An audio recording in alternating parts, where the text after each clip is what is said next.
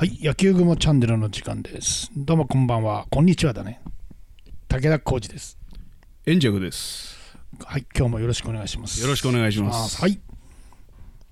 えー今日はあの雑誌野球雲うん。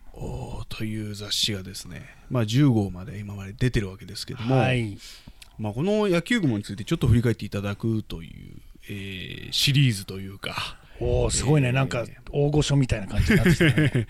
というのがありまして、えまああのーそもそも最初ちっちゃかった雑誌、えうん。まあどの規模大きいというか何とも言えないですけど、まあ、その同人誌のようなレベルだったっう,、うん。もうほぼ同人誌ですね。もう同人誌ですね。いうところで、うん。まああのー野球雲その時代からあの読んでいただいた人たち、うん。まあ、あのファンの人たちにはどういう反応が得られたのかなっていうところを武田さんに聞いていきたいんですけど、はい。どうでしたか？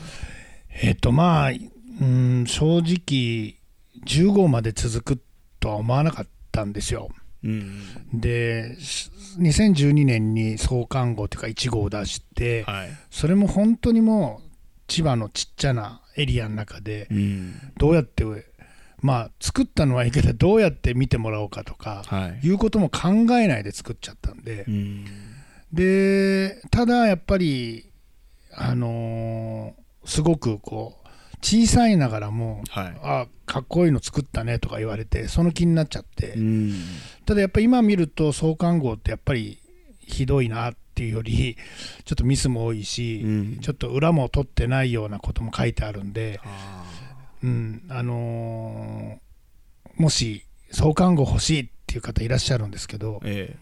出せないですね。えなんか出すんだったらもう一回そのちょっと構成をしたりりちょっと何かプラスをしないといけないかなと思いますね。やっぱりその、まあ、最初なんでもあの立ち上げる時ってうん。初期衝動っていうか、はい、あのゴーッといく感じうん。があったと思うんですけども、まあだんだんとそう、まあ、5を重ねていくにつれて、うん。まあ、クオリティっていうのを求められたり、うん。あるいはファンが増えてきたりっていうことで、うん。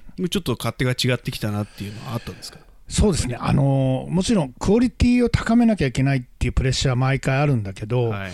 えー、と私たちはその野球、えー、とブックフェア、東京野球ブックフェア、これ1年に1回。そうですね、それに、えー、と第2回、3回ぐらいからはい。ちょっと出展させていただいてて、えそれがちょうど2号が出るぐらいかな。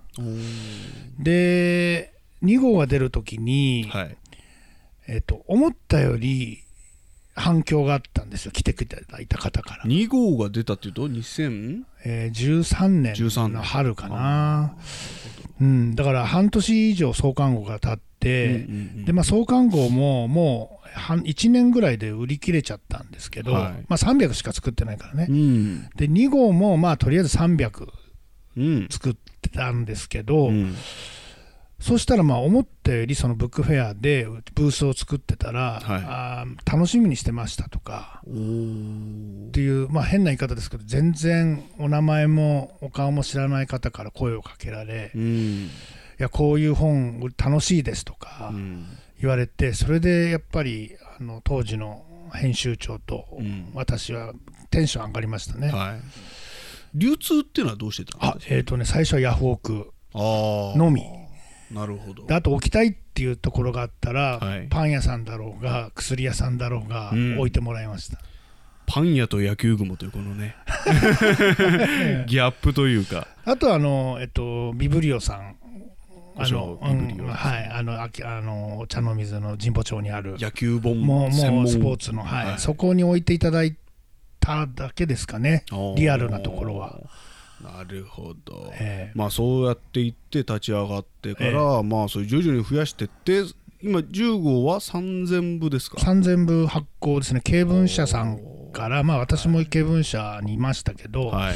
経文社さんから、えーえー6号、7号からかな、はい。3000部っていう発行をさせていただいて、最初300部だったわけですそうです、だつまり10倍になったと。そうです。どうですか？それで10倍えっとね、やっぱり、えっと、なんかこう、あ野球雲がはい。なんて言うんだろう、普通に認められたというか、まあ、な4号ぐらいからかな、うんうん。3号まではそれなんか同人誌から抜けないんですよ。うんうん。で4号のあの野球太平洋往来っていうそのベーブ・ルース80周年っていう表紙が、え久慈二郎とこの選手がまたちょっといろいろあるんですよね言われるそうですね、まあ、あの野球殿堂入りしてる選手ですけど、まあ、あの野球の試合中にボールがこめか牽制球？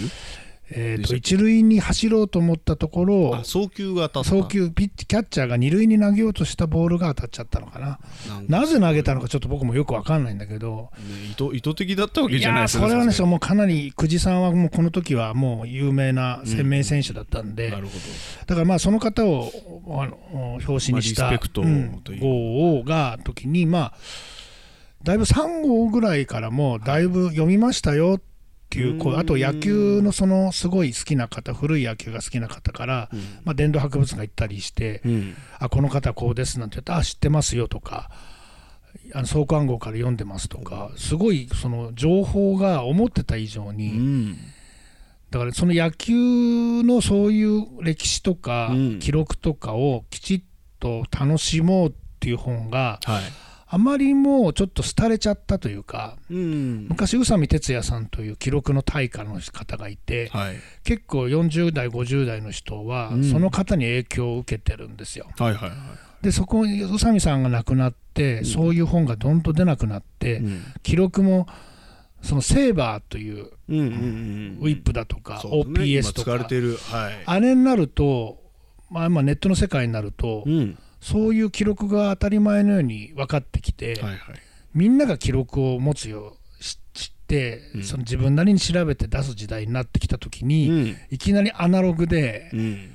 まあめちゃめちゃアナログですよね。古い野球をポンと出したことうに、ん。すごいく4号ぐらいから評価をある。それで4号ぐらいで500部。うんうん5号も500っうんていう形でいったところであと、まあ、潮目というのはやっぱ6号高橋ユニオンズですかね、うんうんうん。な消えてしまった球団高橋。あの辺りもそのユニオンズの長谷川晶一さんとであのお会いしたり、はい。あのユニオンズの関係者の方にお会いしたりうん。できるようになってそこからだいぶその6号が出る前にマリンスタジアムでユニオンズのイベントをやろうっていうことではい。マリンスタジアムのちょっとあのスペースで観戦をしながらユニオンズを語ろうって佐々木信也さんがうん。語ってくれるようなイベントを高橋ユニオンズはい。OB の。はい。なるほど。だそういうところからなんかだいぶまあやっぱ4号か5号ぐらいですうね。一番こういうふうに、うん。まあ、3000部の雑誌になって、うん。そういうふうにまあいろいろ反応というのは、まあ、あのある意味変わらないというか、うん。そのやっぱり記録を求めてる人たちのあの熱量っていうのは感じられたとそうですね。やっぱりそのイベントででその読者の方がわざわざまあ遠いところから来てくれた方もいらっしゃって、うん。その時に本当に頑張ってください。あのずっと続けてください。うん。で正直あの年に2回がいいところで、あ出せるのが、うん。はい。でまああと678ぐらいのペースの時は、うん。年3回ぐらい頑張ったんですけど、はい。やっぱりね当時2人で作ってたんで、うん。かなり厳しかったなるほど。で今円尺さんが手伝ってくれてるからまだちょっとっていう感じもありますがそうですね。やっぱりね裏を取るのが大変なんですよ。あの膨大な情報量が集まってますもんね。だから私も野球部もやる前にも野球の本は読んでましたけど、うん。今すごい量ですもん資料が、なるほど。うん、こんな読者の反応がとりわけ今まで嬉しかったっていうのはありますか、まあ先ほど言ったように何しろ続けてほしいと、ああそこがやっぱり一番。うん。うん。だからあのーやはり特にやっぱり4号ぐらいからは、うん。やっぱ続けあのよく本の世界ではい。創刊号2号までは誰でもできると。3号が一つの目処っていうのを言いますよね、ええ。3号雑誌ですかそう3号雑誌ってよえ。くね、業界では言われてて。え言われますだから4号出した時に、うん。まあそういう、ライターさんからも。峠じゃないですけどね一つの節目は超えたと、あいあの本当にお正月だねとか。そういう意味ではこうちょっと4号あたりからなんか自分たちのものなんだけど、うんうんうん勝手に動いてくるっていうか、ああなるほどで特集に対しても、まあ、編集部というか、まあ、2人しかいないんだけど決めても、すごく歴史屋だからうん。たくさんあるんですよ。まあなんか要はあれですよね。この勝手に作ってるわけにいかなくなるみたいな。そう。だけど勝手に作ってるんだけどなんだろう。あの受ける受けないじゃなくて、うん。まあこのあの以前もお話ししたかもしれないですけど残さなきゃいけないとか。なるほどそっちが先に来ちょってと使命使命感みたいなところがあね。ねちょっと生意気かもしれないんだけど そこはねやっぱりなんでだろうって感じですね。なるほど、まあなんかやっぱりこういうふうに、まあ、あの最初同人誌レベルだったっていう規模からこういうまあ3000部ぐらいの雑誌になるっていうことにた対しては、うん。もうなんかすごく今から何かを作ろうっていう人にもなんかちょっと助言になる部分がアドバイスになる部分があるんじゃないかとえっと、そう。あの今出版不況とか言われてるから、はい。その出版社に声をかけてやってもらおうっていうのは難しい時代に逆になってきたかもしれなくて、うんはい。でこういうデジタルネットの世界になったから、うん、ネットでも発表できるんだけそうどですね。ただやっぱりあの100部でも200部でも、うん。同人誌レベルでもいいから続けられたら、うん。きっと認めてくれるようになるんじゃないかと。だ我々も野球部で4555ぐらいから、そのある程度名前の通った方にお話が聞けるとか、そこまでまず行くっていうところが一つ、行っちゃうというか、うん。そのコンセプトがそれなりにあって、うん。あの地道に売っていく。でやっぱり読者のむその自分たちのオタクの、オタクって言い方おかしいけど自分たちオタクだから、うんうん。おその見せびらかすんじゃなくて、うん。どう読者の方をっていうのをやっぱり意識しながら作るんで。はいはいはい。それをあると例えば100冊売れると思うと、うん。最低限向こうからに1000人潜在読者がいるっていうふうに思った方がいいんじゃないかな。なそうするとそのうち1割の方が買ってくれるようどなうん。にはどうしたらいいかっていう、それも濃いお客様。うん。濃い読者を作るためにはどうしたらいいかっていうことが野球部も作ってるうちになんとなくうん。感じてきてそれがまあ消えなそのユニオンズからがすごいテレビでも取り上げられたりして、うん。それで消えた球団っていうのはもしかしたらすごくみんな興味あるんじゃないかなっていうことではいはい。その7号の毎日とかうん。10号の松竹ロビンスにつながったような気がしますね。まあその熱意をうん形にするっていう一つ、あの決めたっていうのはやっぱり大きいですね。大きいですね。作る作る前に。そうやっぱりねお金はかかるし本当時間もかかるし大変なんだけど待ってくれてる人がいるってすごく勇気がもらえるんですっごくねなんかこうお涙ちょうだいってわけじゃないんだけど、泣いていいですか？泣きが泣きが入りますね。だ からその辺はねやっぱ本この野球部も作ってきてよかったなっていうのが一つの実感ですね。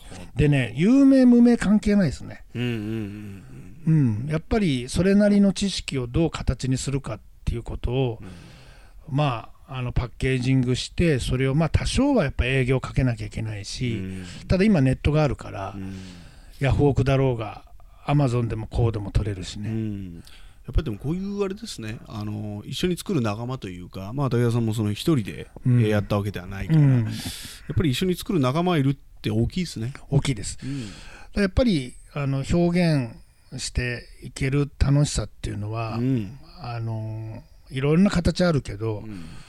やっぱりあの本を作るって大変ですけどやりがいはあるかもしれない、なんか今日はあのそういう熱意がある、あの今これをお聞きの方にはちょっと励ましの、ね。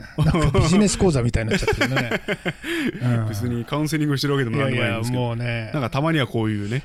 あの回もいいんじゃないかだ決して野球部も成功じゃないからねまだ。まだこれからがそうだ成功ってんじゃないんだよね。だから続けられるためのやっぱり皆さんの応援が、まあある程度のそのブランドじゃないですけど、うん。まああの立ち位置は、うん。あのああるっていうふうに考えたとしてもまだこれから続きあると。そうですね。できる限り体力が続く限りはやっていきたいなと思いますね、それはもう例えばミュージシャンと同じで、うん。メジャーデビューして、うん。その後売れなくなってインディーズになってもずーっとやってる人たちたくさんいるじゃないですか。よね、うん。もうそれでいいと思ってます、ああなるほど、え。じゃあちょっと今後の話もまた日を改めて、えがんそうですね。頑張りましょう。じゃあ今日はこの辺で。はいありがとうございました。ありがとうございました。武田浩二でした。円尺でした